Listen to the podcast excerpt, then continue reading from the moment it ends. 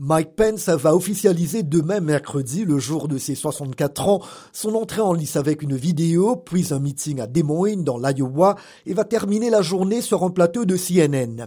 Il prépare sa candidature depuis des mois après avoir sorti un livre intitulé So Help Me God. L'ancien animateur de radio a sillonné le pays, multipliant les prises de parole dans des États susceptibles de faire la différence lors des primaires républicaines. Chrétien évangélique, farouche opposant à l'avortement, Mike Pence a été le colistier de Donald Trump pendant la campagne de 2016.